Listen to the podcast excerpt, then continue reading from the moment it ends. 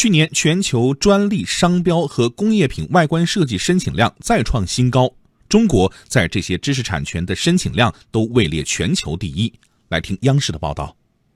世界知识产权组织的报告显示，二零一七年全球共提交了三百一十七万件专利申请，连续第八年实现增长，涨幅为百分之五点八。全球商标申请总量为一千二百三十九万件，工业品外观设计的申请总量达到一百二十四万件。中国在以上各类知识产权的申请量均位列第一。世界知识产权组织总干事高瑞指出。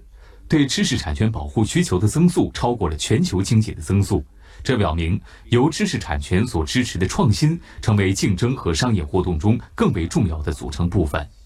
The Asia will. It's interesting. It's now. 值得注意的是，亚洲占据了全球知识产权申请量的三分之二，这说明它在相对短的时间内正在发生一个巨大的转型。这主要归功于，当然并不仅仅归功于中国在专利申请数量上的强劲增长。In volume on the part of China.